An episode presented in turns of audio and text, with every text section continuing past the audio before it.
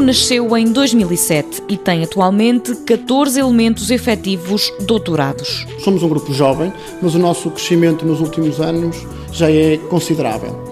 Por exemplo, em 2010 já conseguimos estar envolvidos em mais de 10 projetos com financiamento aprovado, com financiamento global de mais de 5 milhões de euros. Rui Pedrosa é o coordenador do grupo de investigação em recursos marinhos que trabalha em Peniche. Somos uns privilegiados.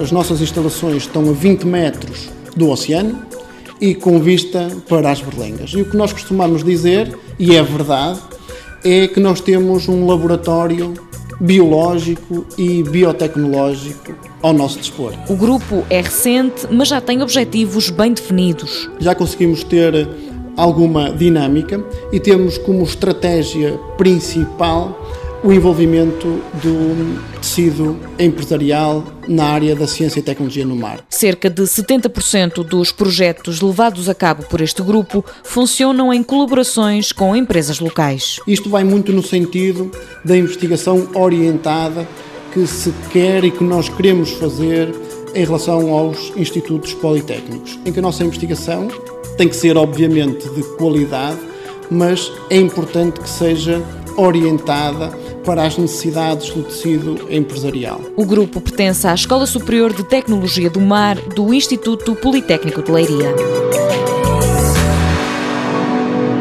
Mundo Novo, um programa do Concurso Nacional de Inovação BSTSF.